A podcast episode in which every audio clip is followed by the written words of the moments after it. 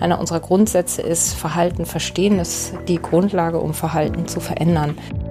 Und ich glaube, dass da irgendwo die, das Abbiegen Richtung, wir trennen jetzt politische Kommunikation von der Gesundheitskommunikation, sehr, sehr wichtig gewesen wäre. Wenn wir alle eher Einstellungen haben und die wissensbasiert sind und wissenschaftsbasiert, dann führt das sicherlich zu einer besseren, sicheren Welt. Wortmelder, der Wissenschaftspodcast der Universität Erfurt. Das Thema in dieser Episode Gesundheitskommunikation. Vom Menschen her gedacht.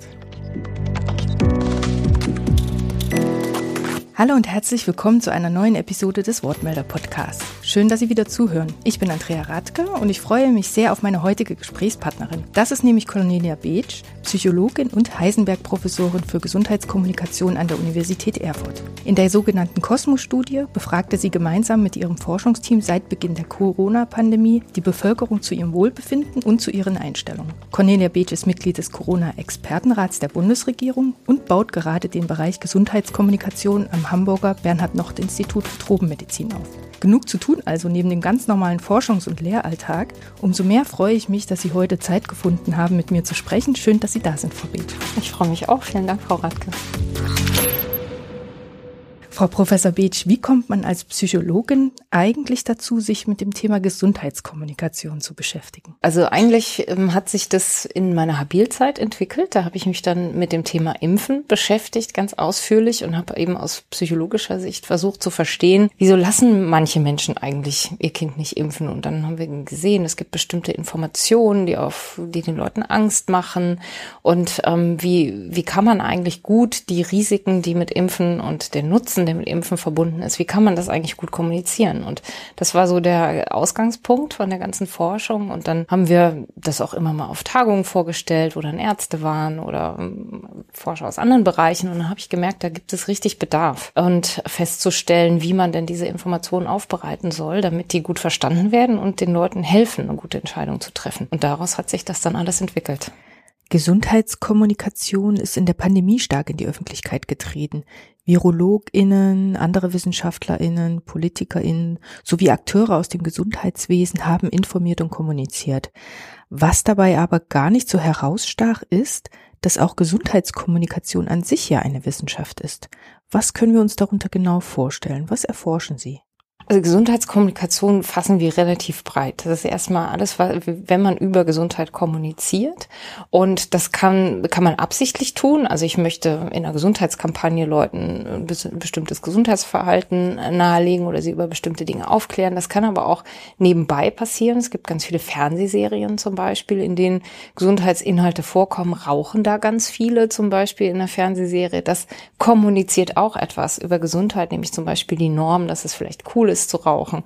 Ähm, wenn man jetzt ältere Filme anguckt, fällt einem das vielleicht viel stärker auf als heutzutage. Also immer dann, wenn über Gesundheit kommuniziert wird, ähm, direkt oder indirekt oder absichtlich oder unabsichtlich, dann interessiert uns das und wir gucken uns ähm, an, wie Gesundheitsverhalten zu erklären ist. Also unser, einer unserer Grundsätze ist, Verhalten verstehen ist die Grundlage, um Verhalten zu verändern. Und ähm, dann haben wir eben noch, ähm, das ist eher so der psychologische Teil, und dann haben wir noch einen großen kommunikationswissenschaftlichen Teil, wo wir uns mit den Medien beschäftigen. Also wen kann man gut mit welchem Medium erreichen? Ähm, auch gerade soziale Medien sind natürlich wichtig, weil da auch sehr viel nebenbei und, sage ich mal, unabsichtlich passiert. Und wie kann man solche Medien verstehen oder nutzbar machen, eben um ähm, auch die Gesundheit der Menschen zu verbessern? Apropos, wen kann ich wie erreichen? Das weist schon auf ein Kriterium für eine gelungene Gesundheitskommunikation hin. Zielgruppenorientierung. Also wen möchte ich mit einer Information erreichen und auf welchem Weg schaffe ich das? Von welchem Vorwissen kann ich ausgehen? Und welche Kanäle kann ich nutzen, um eine Botschaft an die Zielgruppe zu bringen? Ein weiterer Punkt ist die Information selbst. Diese sollte evidenzbasiert sein, also auf wissenschaftlichen Erkenntnissen aus aktuellen Studien beruhen. Wie müssen die Informationen aufbereitet sein, um meine Zielgruppe zu erreichen? Welche Sprache braucht es und welche Darstellungsform? Auf welche Lücken muss ich aufmerksam machen? Wird diesen Fragen vor und bei der Erstellung einer Kommunikationskampagne auf den Grund gegangen, stehen die Chancen gut, dass die Kampagne informiert, mit Falschinformationen aufräumt und im besten Fall zu einer empfohlenen Handlung führt, die die Gesundheit verbessert oder Krankheiten verhindert. Bei meiner Recherche ist mir vor allem ein Kommunikationsansatz im Kopf geblieben, den Sie selbst auch einmal in einem Interview erwähnt hatten, den Bite Snack Meal Approach. Ja, manche wollen halt nur mal reinbeißen und denken, okay, habe ich verstanden, mache ich. Ähm, manche wollen ähm, ja so ein bisschen rumsnacken und lesen ein bisschen mehr. Und manche wollen halt die volle Mahlzeit und die lesen auch noch dann die wissenschaftliche Quelle dazu ist sehr unterschiedlich, was Leute wollen. Und ähm, wenn man ihnen nur die volle Packung anbietet, dann ähm, hat man eben auch manche verloren. Ne? Und umgekehrt. Also deswegen finde ich diesen Ansatz, wenn man sowas im Hinterkopf behält, eigentlich immer eine schöne Sache, weil, weil es eben auf diese unterschiedlichen Bedürfnisse angeht. Und das ist ja nur ein Bedürfnis, denn letztendlich gibt es ja noch viele andere Bedürfnisse, die man vielleicht auch noch berücksichtigen will. Aber das, glaube ich, ist so, sagen wir mal, auf der Oberfläche von Informationen sicherlich eines der einfachsten einzuhaltenden Prinzipien. Das heißt, wenn ich mich an solchen Prinzipien orientiere, kann ich eine gute Kampagne schaffen. Und Gesundheitskommunikation ist ja dann gut, wenn ich die Menschen mit meiner Botschaft erreiche und diese dann auch verinnerlicht wird.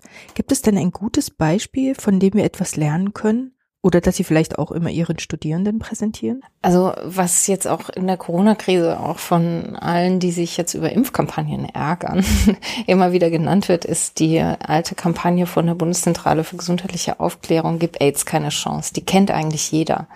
Und ähm, ich glaube, das war einfach damals auch was sehr Neues. Das hat sehr viele Leute erreicht mit einer sehr einfachen Botschaft. Ähm, und ich glaube, das, das sind so die Kerne. Ja? Also äh, sehr breit alle erreichen und eine einfache Botschaft und das dann noch in Verhalten umsetzen. Das brauchte natürlich noch viele andere Dinge, Aufklärungsarbeit auf vielen, vielen Ebenen. Aber dass das den Menschen so im Kopf geblieben ist, ich glaube, das ist etwas, woran man die erfolgreichen Kampagnen erkennt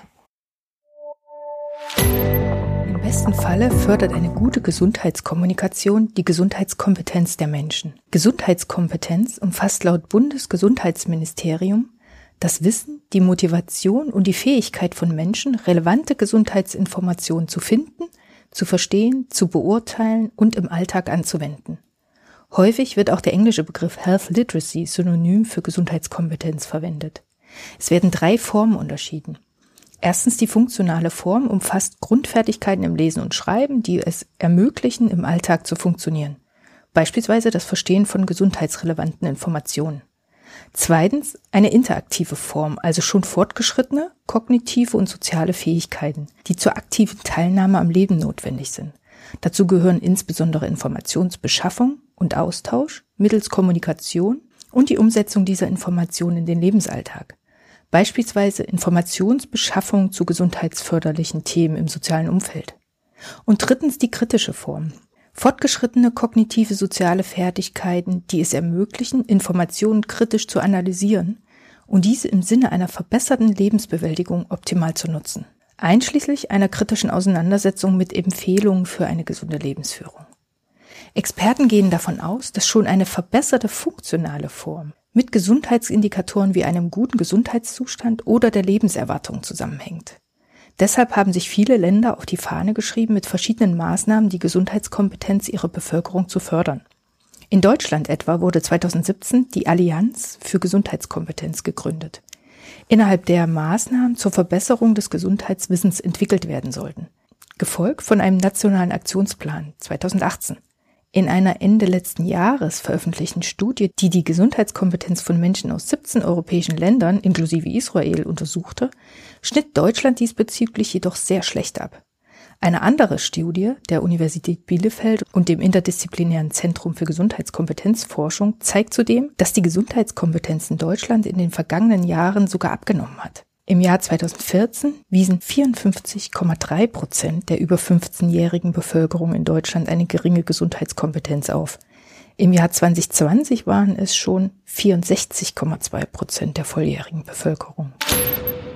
Eine gelungene Gesundheitskommunikation hat Einfluss auf die Gesundheitskompetenz der Menschen. Studien haben aber nun gezeigt, dass die Gesundheitskompetenz in Deutschland abgenommen hat. Und auch im Ländervergleich stehen wir ziemlich schlecht da. Was denken Sie, warum ist das so?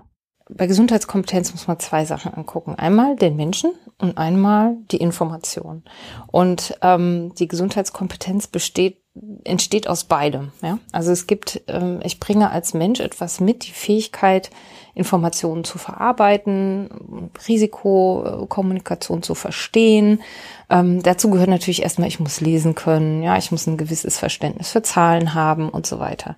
Also es ist was, was den Menschen betrifft und aber auch die Information. Und wenn man jetzt sich das anschaut, ist das eine Situation, in der wir in großer Unsicherheit waren 2020, wo viel Information rauskam, die aber in sich schon Unsicherheit hatte. Also was ist mit dem Virus? Wie ansteckend ist das?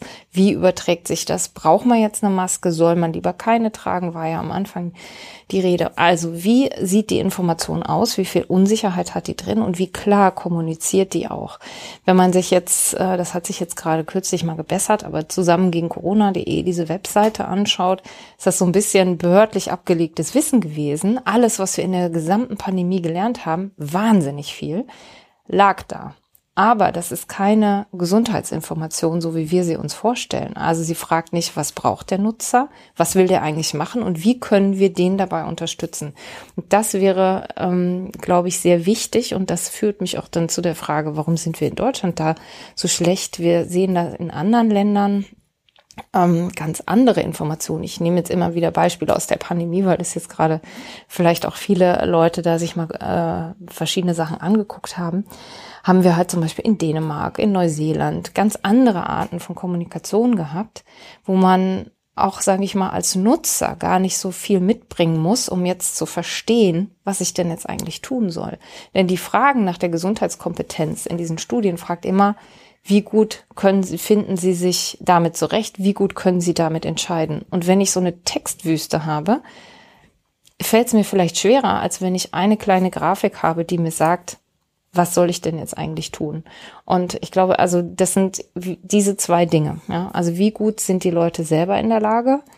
Ähm, was bringen sie mit und wie ist die Information aufbereitet? Und da haben wir in Deutschland eine eklatante Lücke. Also haben wir auch in der Expertinnenrat Stellungnahme 5, die mir wirklich am Herzen liegt, ausgebreitet, ähm, dass wir keine zentrale Stelle haben in Deutschland, die uns diese Information mal ordentlich aufbereitet. Und das führt dann auch zu schlechter politischer Kommunikation. Das war dann einfach auch so vermischt. Ne? Also ganz viel Gesundheitskommunikation ist über Politiker gelaufen, die dann morgens um sechs im Deutschlandfunk erklären müssen, was Impfeffektivität ist. Das klappt manchmal, aber geht eben auch manchmal schief. Und ich glaube, da würde es wirklich helfen, wir hätten eine Stelle, die so die Information so aufbereitet, dass sie auch für Leute, die vielleicht nicht so eine starke äh, Gesundheitskompetenz von sich aus mitbringen, dass auch die erreicht werden und die wissen, was sie tun wollen. Denn die meisten Leute wollen das Richtige tun. Die interessieren sich, wollen wissen, was ist denn jetzt die Sache und was soll ich tun? Und das, da muss man die abholen. Und das ist in Deutschland nicht immer so ganz gut gelaufen. Zur Zeit einer Pandemie ist Gesundheitskommunikation auch immer gleich Krisenkommunikation. Was haben wir hoffentlich aus dieser Krise für die zukünftige Gesundheitskommunikation gelernt? Also ich glaube, am Anfang war es ja schon so, da musste sehr schnell reagiert werden. Es wurde sehr schnell reagiert und ähm, das wurde mit sehr hohem Vertrauen der Bevölkerung auch belohnt. Das war in dem Moment, glaube ich, das Richtige, wo man nicht wusste, wie schlimm es ist tatsächlich. Ähm, äh, aber dass es schlimm werden könnte, sehr schnell zu reagieren. Und dann sagt man auch in der Krisenkommunikation, dass es wichtig ist, einheitlich zu kommunizieren. Und dann ähm, die Kommunikation ist sehr stark übers Gesundheitsministerium gelaufen und das ist, glaube ich, für den Anfang der Krise auch sehr sinnvoll gewesen. Dann haben wir jetzt halt mit dieser Krise die Besonderheit, dass die sehr lange andauert. Und ähm, dass wir uns jetzt seit zwei Jahren in dieser Krise befinden und die sich aber nicht jeden Moment anfühlt, als könnte uns jetzt alles um die Ohren fliegen. Und ich glaube, dass da irgendwo die, das Abbiegen Richtung, wir trennen jetzt politische Kommunikation von der Gesundheitskommunikation sehr, sehr wichtig gewesen wäre. Ich denke, Lernen für weitere Pandemien, ähm, auch jetzt mit dem Umgang mit den Medien äh, und sozialen Medien, ist, glaube ich, Verschiedenes. Einmal der Umgang mit falschen Informationen würde ich mir deutlich mehr Engagement wünschen. Also es gibt immer mal auf irgendwelchen Social-Media-Kanälen vom Gesundheitsministerium zum Beispiel, Falschinformationen, die dann erklärt werden, warum das nicht richtig ist. Aber es gibt keinen deutschen Go-to-Place, also irgendeinen Ort, wo ich weiß, da finde ich das, wo ich mal nachgucken kann, ob das, was ich jetzt gerade gelesen habe und sich komisch anfühlt, eigentlich stimmt oder nicht. Ich glaube, das, da wünsche ich mir einen offensiveren Zugang dazu. Wir wissen aus der Forschung mittlerweile, dass äh, wann man denn solche Informationen, wie man sie widerlegen sollte, gibt es auch von der Weltgesundheitsorganisation Guidelines dazu, wie man mit dieser Infodemic umgehen soll, diesen unglaublich vielen sehr guten Informationen, aber auch unglaublich vielen schrottigen Informationen, wie man das eigentlich handeln soll. Und das Zweite, was ich mir wünschen würde, was wir lernen, ist, wenn man sich den Pandemieplan von der letzten Pandemie anschaut, also der jetzt für diese erstmal galt, der war natürlich auf der Idee gebaut, es könnte irgendwas mit Influenza sein, unterscheidet sich halt das eine oder andere, aber dennoch hat, war das ja der, die Ausgangsbasis, die Krisenstäbe und so weiter genutzt haben. Da ist das allerletzte Kapitel Kommunikation. Und also wenn ich einmal alles gelesen habe, muss ich das auch noch lesen und das ist so immer so ein bisschen das Addendum. Und Alena Büchs, die Vorsitzende vom Ethikrat, hat mal gesagt, es ist so wie auf so einer Tagung, wo alle Mediziner und Epidemiologen, so wenn es um Pandemie geht, sagen, alle sagen in ihren Vorträgen, Kommunikation ist total wichtig. Und dann ist die Tagung quasi schon fast rum, es ist Samstagnachmittag. Alle sind schon abgereist und dann ist die Kommunikationssession. Und so ist das im Pandemieplan auch. Alle wissen, irgendwie ist wichtig, aber kommt immer zum Schluss. Und ich wünsche mir, dass wir das jetzt umdrehen. Also, dass wir die Pandemie anfangen, vom Menschen zu denken und nicht vom Virus. Natürlich müssen wir alles rausfinden über das Virus, was geht. Aber wir müssen die Pandemie denken vom Wirt her, vom, vom Menschen. Und da wünsche ich mir, dass wir in den Pandemieplänen Kommunikation und Verhaltensmanagement an den Anfang stellen und alles mal vorwegnehmen, was, was den Menschen so ausmacht. Denn daraus ergibt sich was in der Versorgung auch passiert, was, wie Gesundheitsämter agieren und so weiter. Das hat alles mit dem Endverbraucher nachher zu tun. Und wenn wir an den Anschluss denken, dann glaube ich, kommt der eine oder andere Murks raus. Und das haben wir jetzt gesehen, dass das auch vor allem über so eine lange Zeit dann doch echt zermürbt. Und könnte man vielleicht, vielleicht gibt es die ja auch, das weiß ich nicht, äh, bestimmte Kommunikationsstandards festlegen, die krisenfest sind und dann in so einem Fall immer wieder ausgepackt werden, sage ich mal, und angepasst werden und dass das dann alles so ein bisschen Workflow-mäßig passiert, so, so wie eine Rettungskette sozusagen. Also da gibt es gibt es sicher solche Dinge, also gerade so Krisenkommunikationshandbücher, sage ich mal. Ne? Es kommt ja auch immer wieder die Frage auf, soll man Unsicherheiten, wissenschaftliche kommunizieren, wo man sagt, das steht auf Seite eins des Krisenkommunikationshandbuchs, dass man keine definitiven Aussagen machen sollte, dass man sagt, wo sehen wir die Unsicherheit, was tun wir, um sie zu beseitigen und wann können wir vielleicht das nächste Mal wieder was dazu sagen da, denn wenn man das nicht tut, das, dann entstehen so Leerstellen und ähm, gerade so, ich sag mal, Verschwörungserzählungen, die setzen sich ja gerne in solche Leerstellen, ne? weil wir haben irgendwie ein nicht komplettes Puzzle in unserem Kopf und wissen wir ja noch, als wir Kind waren und es fehlt das letzte Puzzleteil, es fühlt sich furchtbar an. Und deswegen stopfen wir dieses Puzzleteil lieber mit irgendwas voll, was vielleicht nicht stimmt, aber dann ist es komplett, als es offen zu halten. Und da ist es, glaube ich, ähm, ganz wichtig, dass wir dann sagen, dieses Puzzleteil ist jetzt aus folgendem Grund noch offen, aber wir tun etwas dafür, dass wir das füllen können. Und dann muss sich nicht die Falschinformation da reinsetzen, sondern dann wissen wir einfach, wie da der Sachstand ist. Und ich glaube, das hätte man hier an der einen oder anderen Stelle auch noch bewusster, hätte man damit umgehen können. Hm, das ähm, erinnert ein bisschen, in meiner letzten Episode habe ich mit Professor Kleberg über Wahrheit gesprochen. Und da ging es auch um die Rolle von Wissenschaft und Wahrheit und den Zusammenhang. Und er meinte, in der Pandemie haben wir halt beobachtet, also die Wissenschaft wurde quasi in die Öffentlichkeit gezerrt und dieser ganze wissenschaftliche Prozess, eine These aufstellen, eine Studie machen, These widerlegen, anpassen, ähm, das wurde quasi ähm, alles öffentlich ausgetragen und die Menschen dachten von vornherein, die Wissenschaft produziert ständig Wahrheiten, was ja aber gar nicht der Fall ist. Es ist quasi eher so ein stiller Prozess. Ja, ja, das war super spannend, oder? Also er hat auch Vertrauen in die Wissenschaft nochmal verändert. Also haben wir beim Wissenschaftsbarometer gesehen, das ist dann angestiegen. Das Vertrauen in die Wissenschaft auch vielleicht, weil so ein bisschen wie in so einer offenen Küche ähm, mal die Leute gesehen haben, wie ist eigentlich der Prozess und wie viele Leute braucht's da, wie lange dauert das eigentlich? Und dann kamen noch die Preprints, wo, sage ich mal, erstmal halbgares Wissen, was wir so dachten, so das äh, könnte jetzt so sein und wir geben es mal in den Peer-Review-Prozess und was sagen die Kollegen und stimmt das so und müssen wir nochmal umarbeiten. Dann hat es aber die Presse entdeckt und dann äh, wurden, äh, wurden die Dinge schon in der Öffentlichkeit diskutiert, die vielleicht erstmal für die wissenschaftliche Community waren. Das ist ja auch sinnvoll, da so, sage ich mal, Schranken dazwischen zu schalten, damit eben die Qualitätssicherung auch äh, stattfindet und nicht alles in der Öffentlichkeit äh, diskutiert wird, weil der eine merkt sich das dann steigt dann aus, dann weiß er was Falsches und so weiter. Also ich glaube, dieser gesamte Prozess, das war für, für die Gesellschaft schon interessant, glaube ich, zu sehen, wie Wissenschaft funktioniert und es wurde, wurde einem immer wieder auch bewusst, wie wenig Leute eigentlich darüber wissen. Genau. Und ähm, zum Teil war es ja dann auch so, dass sie enttäuscht waren. Die haben ja dann gesagt, gestern hieß es noch so und heute heißt es plötzlich so, weil einfach der Prozess nicht verstanden wurde. Ist es vielleicht sogar sinnvoll, am Anfang von so einer Kampagne erstmal zu sagen, ähm, übrigens, das ist Wissenschaft, so funktioniert's, damit eben diese Puzzleteile, diese fehlenden, nicht durch falsche Informationen ausgefüllt werden können. Also das Bewusstsein zu stärken für was ist eigentlich Wissenschaften, wie arbeiten die? Und wie äh, geht es eigentlich ab in so einem Labor, ist, glaube ich, ganz wichtig. Ob man es jetzt noch in eine Gesundheitskampagne reinkriegt, weiß ich nicht. Aber ich hatte gestern ein Gespräch mit Leuten von der Deutschen Journalistenschule und die fragte mich sowas ähnliches. Sie sagte, sollen wir Journalisten denn jedes Mal wieder von vorne anfangen?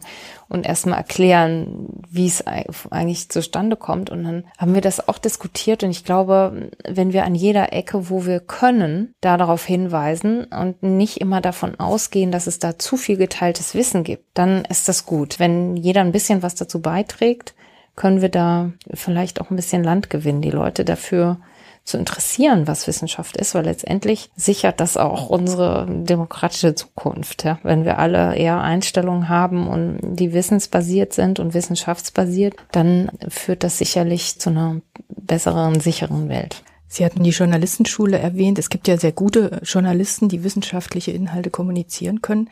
Ähm, jetzt war es in der Pandemie ja so, dass Wissenschaftler selbst das kommuniziert haben. Können die das überhaupt? Ist das mittlerweile auch Teil des Lernprozesses oder des Studiums, ähm, dass man auch lernt, seine Inhalte so zu kommunizieren, dass die Menschen das verstehen? Also ich habe es nicht gelernt und ich glaube alle meine ganzen Kollegen auch nicht. Also es ist es wird sich da definitiv was ändern müssen und ich glaube aber auch, dass sich da was ändert. Also das Bewusstsein dafür, dass Wissenschaftskommunikation wichtig ist, ist da und auch, dass es dafür Ressourcen braucht. Also das bedeutet Zeit erstmal. Also wenn man mal an Herrn Drosten denkt, wie viele Stunden er mit seinem Podcast verbracht hat, ja, das ist sicherlich ein Extrembeispiel.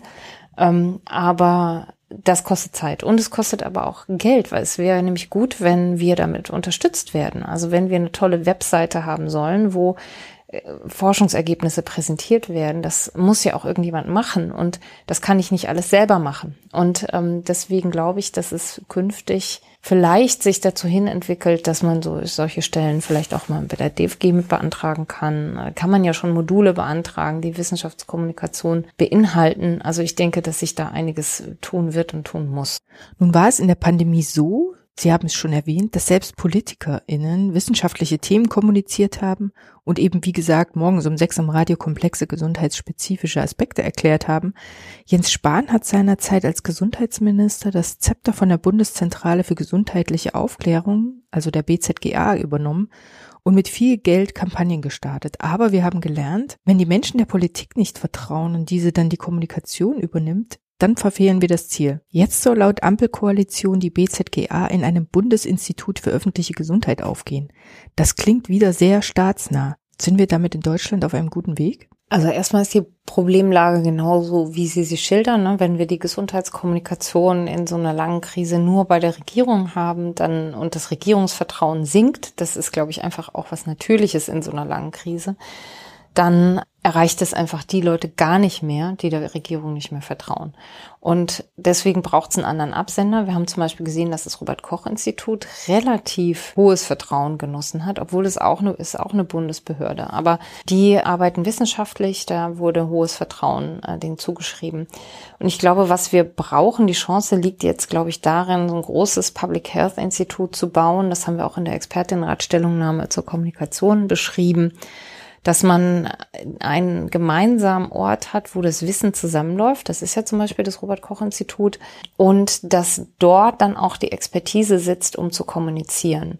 Und ähm, im Moment war das ja getrennt mit BZGA und Robert Koch Institut und da sind auch noch Zuständigkeiten unterschiedlich. Das Robert Koch Institut informiert die Fachöffentlichkeit und die Bundeszentrale für gesundheitliche Aufklärung das Volk. Aber das gehört ja zusammen, nicht wahr? Und ähm, deswegen glaube ich, gibt es da großen Reformbedarf, wie man auch die richtigen Kompetenzen an die richtige Stelle steckt. Wie das letztendlich aussieht, kann vermutlich noch keiner sagen. Aber dass man das jetzt mal anpackt, auch mit Blick auf zukünftige Herausforderungen, Klima zum Beispiel, ja, da gibt es auch verschiedene Inhalte, die müssen kommuniziert werden. Was mache ich bei Hitze? Wie bereite ich mich vor? Wie kann ich mich anpassen? Aber wie, was muss ich auch inhaltlich wissen, damit ich ähm, mich klimafreundlicher verhalten kann? All solche Sachen stehen uns ja jetzt ins Haus. Und da habe ich große Hoffnung, dass eine Konstruktion gefunden wird, die das Vertrauen der Bevölkerung genießt. Deswegen glaube ich, ist das Andocken an Wissenschaft sehr wichtig und dass dann da eben die relevanten Kompetenzen angesiedelt werden, dass man eben versteht, dass man Leute, die Gesundheitskommunikation können, die Psychologie, die Kommunikationswissenschaft können, dass man die Leute dort auch beschäftigt. Sie sagten am Anfang, ähm, eigentlich hat das Thema Impfen Sie zur Gesundheitskommunikation gebracht. Ich habe das Gefühl, Impfen ist so ein richtig harter Brocken, was Gesundheitskommunikation angeht. Denn auf der einen Seite hat es schon Millionen von Leben gerettet, auf der anderen Seite spaltet es, glaube ich, äh, die Meinung seit jeher. Was passiert denn im Menschen aus psychologischer Sicht, wenn es ums Impfen geht? Also wir haben jetzt in der Corona-Krise tatsächlich gesehen, dass äh, Impfen Potenzial hatte, die Leute sehr stark zu spalten, weil jeder sich mit seinem Impfstatus, egal wie er war, identifiziert hat. Also die Impften haben gesagt, ich bin stolz, ein Geimpfter zu sein. Die Ungeimpften haben gesagt, ich bin stolz, ungeimpft zu sein. Und das schafft natürlich so Grabenkämpfe. Und ähm, es gibt viel Forschung auch aus Amerika dazu, die zeigt, dass eben das Teil meines Selbstkonzepts werden kann. Ja, also ich bin ein Geimpfter, ich bin ein Ungeimpfter und das bindet mich auch an Gruppen an, an soziale Gruppen, die für mich relevant sind und dann hat das was Grundlegendes, was für mich als Person ganz relevant und wichtig ist. Das ist nicht nur die Einstellung zu irgendeinem Gesundheitsverhalten, wo man sich nüchtern die Risiken anguckt und dann macht man es oder macht es nicht, sondern es kann eben dazu kommen, dass das wirklich relevant für mein, für mein Selbstkonzept wird und dann ist es sehr schwer, zu verändern. Und ich glaube, das haben wir auch in der Corona-Pandemie jetzt ähm, gesehen. Da gab es ähm, noch ein paar mehr Leute, als wir vorher hatten, die gesagt haben, ich will mich nicht impfen lassen. Und das heißt äh, auch diese Situation des möglichen Drucks, man darf nur da irgendwo hingehen, äh, also weiß ich nicht, ins Restaurant gehen, wenn man geimpft ist, das führte dann eben auch dazu, dass ähm, sowas wie Psychologen nennen das Reaktanz entsteht, also Ärger ähm, aufgrund von einer Einschränkung und das, was dann auch gleich zu Gegenverhalten führt. Also gehe ich eher demonstrieren, gehe ich ähm, lasse ich dann mal andere Impfungen weg oder ne? also solche Sachen passieren dann da aufgrund des Ärgers. Also es ist eben für, für manche Leute, für die das nicht so ein heißes Thema ist, hat es schon was mit. Ich informiere mich über die Risiken und wenn der Zugang leicht ist, dann mache ich das auch. Ja, ähm, kann mich am Arbeitsplatz impfen lassen oder die Impfzentren waren ja für viele auch leicht zugänglich. Für manche waren sie sehr schwer zugänglich, weil sie eben vielleicht auf dem Dorf wohnen, wo nicht der Bus fährt irgendwie äh, dauernd. Also solche Faktoren spielen da alles, äh, spielen da eine Rolle. Aber für, sag mal, die ganz extremen Fälle ist es eben schwer änderbar, weil es dann was wirklich mit der eigenen äh, Definition als Person zu tun hat. Das heißt, abgesehen von diesem Extrem ist es auch ein ganz emotionales Thema, auch gerade wenn Kinder auch ins Spiel kommen. Wie beeinflussen die Emotionen, da sind wir ja wieder bei Menschen, wie beeinflusst das denn die Gesundheitskommunikation? Also wenn man sich so Theorien anguckt, wir, wir versuchen Gesundheitsverhalten zu verstehen, ist da immer was drin wie die Risikowahrnehmung. Ja? Kommt ein Ereignis, also tritt es ein, zum Beispiel Nebenwirkungen und wie schwerwiegend sind die dann wohl für mich und das beeinflusst beeinflusst dann, ob ich was machen will oder nicht. Genauso aber auch die Krankheit, ja, wie wahrscheinlich kriege ich das, wie schwerwiegend ist das für mich.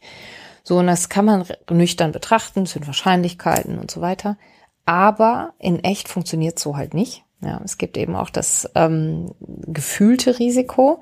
Haben wir Angst vor was? Ja, wie sehr aktiviert uns das? Ähm, und ähm, das sehen wir äh, in vielen Studien beeinflusst eben deutlich stärker unser Verhalten als das, was wir darüber denken. Also denken und fühlen plus soziale Aspekte. Also was denken, denken, fühlen die anderen, in was für Gruppen befinde ich mich.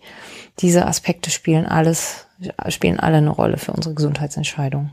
Das heißt, da muss ich auch besonders sensibel dann die Kommunikation gestalten. Also es gibt ja dann immer die Idee, dann machen wir so einen ordentlichen Furchtappell, machen, zeigen mal den Leuten, wie auf den Zigarettenschachteln, was kann denn Schlimmes passieren. Und da gibt's auch sehr viel Forschung dazu, die dann zeigt, das muss man auf jeden Fall kombinieren mit Informationen, wie ich's, wie ich da rauskomme, also wie kann ich Rauchen aufhören oder wie kann ich eben dieses gewünschte Gesundheitsverhalten dann leicht zeigen, um diese sogenannte Selbstwirksamkeit zu stärken. Das ist ja sowieso eins der zentralen Aspekte. Also wenn ich will, will, kann ich es dann eigentlich machen? Fühle ich mich in der Lage dazu oder bin ich tatsächlich auch in der Lage? Und da gibt es einige Forschung dazu, aber da gibt's, kann es eben auch Bumerang-Effekte geben. Also wenn man die Leute zu sehr erschreckt, dass sie dann, äh, über Reaktanz haben wir schon gesprochen, dass sie dann ärgerlich werden, weil sie eben auch verstehen, dass jemand sie da überreden will. Das ist eh was, wo man gut unterscheiden muss. Will ich informieren oder will ich jemanden ähm, überzeugen, überreden und zu einem bestimmten Verhalten hinbringen. Und gerade beim Impfen ist es so ein, ein Twitter-Ding. Ich würde immer sagen, es gibt bestimmte Präventionsverhalten, da darf man auch überreden. Ja, wir wissen weniger Fleisch, mehr bewegen, nicht rauchen. Das sind alles Dinge, die machen den Menschen gesünder und auch unsere Umwelt gesünder. Da darf man auch versuchen, in die, sage ich mal, psychologische Trickkiste zu greifen und den Le die, die Leute ähm, dahin zu nudgen oder irgendwie mit Persuasionstechniken dahin zu bringen, die Einstellung zu verändern. Aber es gibt eben dann Gesundheitsentscheidungen, wo persönlich Risiken abgewogen werden sollen. Also das Extrembeispiel ist vielleicht eine Krebstherapie, wo man individuelle Präferenzen hat. Also will ich jetzt eine Therapie, die Nebenwirkungen hat, aber da lebe ich vielleicht länger oder will ich keine Nebenwirkungen und dafür sterbe ich vielleicht früher. Ähm, das sind so, wir nennen das präferenzsensitive Entscheidungen. Da geht es darum, wirklich alle Informationen auf den Tisch zu legen und der Person zu helfen, die alle sehr gut in der Tiefe zu verstehen, damit man dann vielleicht auch mit dem Arzt zusammen eine geteilte Entscheidung treffen kann. Und Impfen ist so ein bisschen dazwischen. Das ist eine freiwillige Entscheidung, aber trotzdem will man natürlich für die gesamte Gesellschaft, dass es alle tun. Aber trotzdem darf jeder alleine entscheiden und deswegen ist es hier eben ganz besonders wichtig, dass man gute Gesundheitsinformationen hat, die jetzt nicht in die Trickkiste greifen, um die Leute besonders hierhin oder dahin zu schieben, sondern die sie einfach gut informieren, damit sie die Sachlage gut verstehen und dann gut entscheiden können. Sie hatten eben gesagt, ähm, Impfen ist ja eine freiwillige Entscheidung. Sie haben auch in der Vergangenheit immer dafür plädiert, dass es keine Impfpflicht gibt. Jetzt in der Corona-Pandemie wurde das wieder stark diskutiert und ähm, viele haben gedacht, ja, wenn das hilft, die Pandemie zu überwinden, dann äh, muss halt auch mal eine Impfpflicht her. Wie stehen Sie denn jetzt dazu? Also letztendlich wird sich das im Herbst zeigen, weil ähm, wir haben einen gewissen Grad erreicht an Durchimpfung und möglicherweise reicht der nicht. Und wenn jetzt wir noch mehr brauchen, und ich denke aber auch, dass wir so ohne weiteres jetzt nicht mehr erreichen werden, denke ich. Also ich glaube, da ist einfach die Decke erreicht. Dann hilft möglicherweise nichts anderes als eine Impfpflicht und zu verhindern, dass wieder alles zugeht. Die Schulen, die Gastronomie, alles. Ja, also wir haben das jetzt äh, mehrere Winter hinter uns und es gibt Gastronomen oder auch andere Betriebe, die sagen, ey, nochmal schaffen wir es nicht. Und ich glaube, da muss man gesamtgesellschaftlich gucken, was Kosten und Nutzen sind. Und das wird ja auch getan.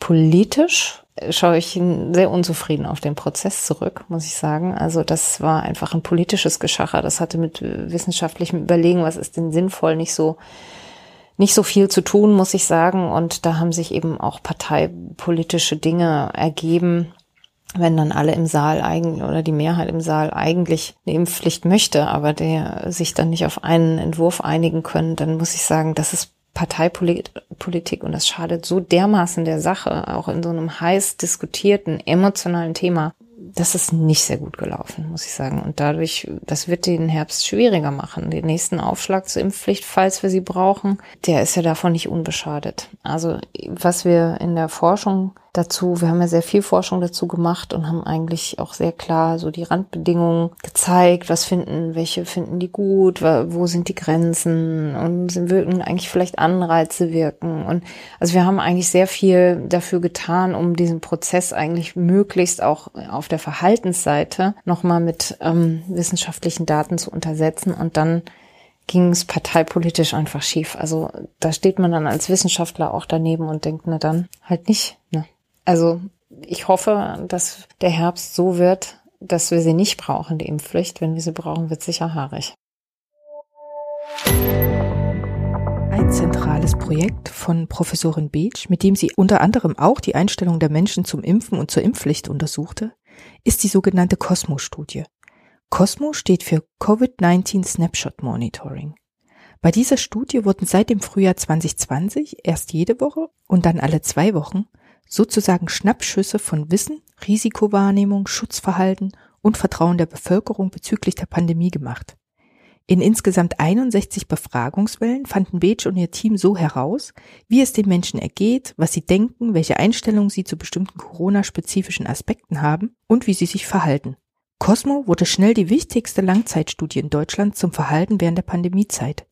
Die Ergebnisse gingen an wichtige politische Entscheider und Akteure im Gesundheitswesen und wurden regelmäßig in den Medien zitiert. Die WHO erarbeitete auf ihrer Basis einen Standard zur Gesundheitsbefragung. Cornelia Beach selbst wurde in Talkrunden als Expertin eingeladen und in den Expertenrat der Bundesregierung berufen. Sie erhielt den Deutschen Psychologiepreis und gemeinsam mit ihrem Team den Thüringer Forschungspreis. Cosmo war also ein großer Erfolg, oder? Diese wissenschaftlichen Daten, von denen Sie gerade gesprochen haben, die haben Sie ja in der Cosmo-Studie erhoben in den vergangenen Jahren. Sie wollten laut Projektbeschreibung einen Einblick in die psychologische Lage der Bevölkerung geben, mit dem Ziel, dass Kommunikationsmaßnahmen und die Berichterstattung so ausgerichtet werden, dass der Bevölkerung korrektes, hilfreiches Wissen angeboten und Falschinformationen und Aktionismus vorgebeugt wird. Im Großen und Ganzen waren sie ja sehr, sehr erfolgreich. Jetzt sagten sie aber, parteipolitisch ist da viel schief gelaufen so dass ihre Daten vielleicht dann nicht die Rolle gespielt haben, die sie gerne gehabt hätten. Wie erfolgreich war aus dieser Sicht denn Cosmo? Also was ich als großen Erfolg werte, ist, dass in der Politik wahrgenommen wird, also oder wahrgenommen wurde, als wir sagten, es gibt jetzt keine Cosmo-Studie mehr, dass gesagt wurde, wie? Es gibt keine Studie mehr, die wir brauchen die aber. Wie sollen wir denn dann wissen, was Sache ist? Und da habe ich irgendwie das erste Mal gedacht, okay, vielleicht wird doch mehr drauf geguckt, als uns das jeden Tag bewusst war. Und ähm, es wird jetzt auch weitergehen. Also das Gesundheitsministerium hat sich sehr ins Zeug gelegt, auch ähm, mit der BZGR und dem RKI zusammen, dass äh, wir da weitermachen können und das auch thematisch noch mal ein bisschen weiterentwickeln können. Aber da habe ich irgendwie gedacht, okay, die, die Awareness ist da, dass wir was über den Menschen wissen müssen. Und das würde ich sagen, ist der größte Erfolg dieser Studie dass das im Einzelnen nicht immer alles sich irgendwie in irgendwas umsetzt, das ist ja auch klar, das ist ja auch unmöglich. Ne? Das ist ja nur ein Baustein von ganz vielen Bausteinen. Aber dass das zumindest ein Faden im Strickknäuel irgendwie ist, ähm, auf den man nicht verzichten will, da, das fand ich jetzt doch beruhigend, dass das angekommen ist. Insgesamt habe ich den Eindruck, dass Gesundheitskommunikation an sich ja eigentlich keinen Schaden anrichten kann, sondern im Gegenteil, es kann Leben retten. Wenn jetzt doch jemand sagt, ja, aber das interessiert mich alles nicht, was antworten die denn diesen Menschen? Was ist der gesellschaftliche Auftrag und auch Nutzen der Gesundheitskommunikation? Also ich glaube, es ist da auch wichtig, die Grenzen von Gesundheitskommunikation sich anzugucken. Ja, wir können nicht alleine mit Informationen alles retten. Es gibt ja auch äh, dieses Knowledge Deficit Model, von dem wir wissen, dass es nicht funktioniert. Der Mensch muss nur das Richtige wissen und dann verhält er sich schon richtig. Das wissen wir ja seit Jahren, dass das nicht funktioniert und darauf alleine baut die Gesundheitskommunikation ja auch nicht auf, sondern es will ja eben Verhalten verstehen, um Verhalten zu verändern und manchmal braucht man eben auch Maßnahmen, die eher so im Bereich vielleicht ähm, Verhältnisprävention sind, also wo man mal Strukturen verändert, also den Zugang zum Impfen leichter macht zum Beispiel. Ähm, es gab ja Impfaktionen in Diskotheken zum Beispiel, wo mir auch berichtet wurde, dass da Leute dann zugucken, die eigentlich immer skeptisch waren und dann gesagt haben, ach komm, was soll's, ich mach's jetzt. Und das sind, glaube ich, wichtige Erkenntnisse, dass man nicht durch Informationen alleine alles richten kann. Und man muss diese Grenzen sehr gut im Blick haben. Deswegen sagen wir auch immer, wir brauchen Gesundheitskommunikation und Verhaltensmanagement. Also wirklich zu verstehen, wo kann ich das möglichst einfach machen, dass die Leute das tun, was sie aus gesellschaftlicher Sicht tun sollten. Und da, glaube ich, kann man gerade, sagen wir mal, auf bezogen auf die Pandemieregeln, aber vielleicht auch bezogen auf Klimaschutz viel anders machen. Apropos Klima, Cosmo wird ja jetzt nun zum Glück doch weitergeführt, aber ein neues Projekt äh, steht ja auch schon in den Startlöchern äh, ein Klimamonitoring, ähm, das ähm, den Einfluss psychologischer und gesundheitsrelevanter Faktoren auf die Akzeptanz verschiedener Klimaschutzmaßnahmen untersuchen möchte. Der Klimawandel, das ist ja auch wieder so ein Thema, was ein großes Potenzial hat, die Gesellschaft zu spalten, habe ich den Eindruck. Haben Sie die Hoffnung, eine gute auf Daten basierende Kommunikation kann da sehr versöhnlich wirken? Also die Hoffnung haben wir da auf jeden Fall, aber auch da ist, glaube ich, ähm, also wir versuchen da sehr stark aus den Pandemieerfahrung zu lernen. Also zum Beispiel gehen wir jetzt weg stärker von dieser Idee, ähm, wir müssen Verhaltensintention, Bereitschaft, irgendwelches Verhalten zu zeigen, ähm, jetzt vorhersagen und verstehen, äh, wie kann man das beeinflussen, sondern es geht eher um die Frage, wie können wir eigentlich verstehen, wann die Leute politische Maßnahmen akzeptieren oder wann sie sich eben auch selber einbringen in den politischen Partizipationsprozess. Weil, ähm, glaube ich, gerade auch beim Klima es relevant ist, dass eben auf einer politischen Ebene Dinge passieren. Und da ist eben die Frage, was erklärt es eigentlich, ob die Leute das akzeptieren oder nicht akzeptieren und ähm, welche Wissensinhalte haben sie, was wir fragen im Moment in einem Projekt ähm, Klimaforscher aus der ganzen Welt, was sind eigentlich so die Inhalte, die die Leute wissen sollten über Klima und Klimawandel und versuchen daraus auch eben so eine ähm, Literacy-Skala zu entwickeln. Also kann man eigentlich feststellen, wie gut ist denn der Wissensstand bei allen? Wo müssen wir noch nach brüten, wissen die Leute denn eigentlich, dass der Klimawandel viel mit Gesundheit zu tun hat? Denn das ist, das ist unser das Zentrum unseres Ansatzes eben darüber aufzuklären, auch, dass es eben gesundheitsrelevant ist, wie es unserer Erde geht.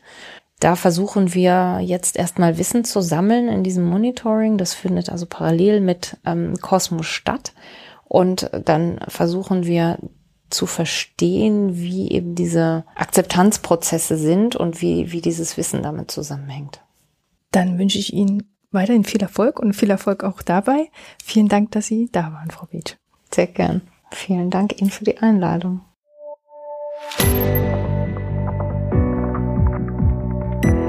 Liebe Hörerinnen und Hörer, auch bei Ihnen bedanke ich mich fürs Zuhören. Ich hoffe, Sie schalten sich auch in die nächste Episode unseres Wissenschaftspodcasts wieder rein. Wie immer erfahren Sie auf den Social-Media-Kanälen der Uni Erfurt zuerst, mit wem wir dann worüber sprechen. Empfehlen Sie uns gern weiter, wir freuen uns auf eine wachsende Wortmelder-Community. Auf Wiederhören und bis bald, Ihr Wortmelder-Team.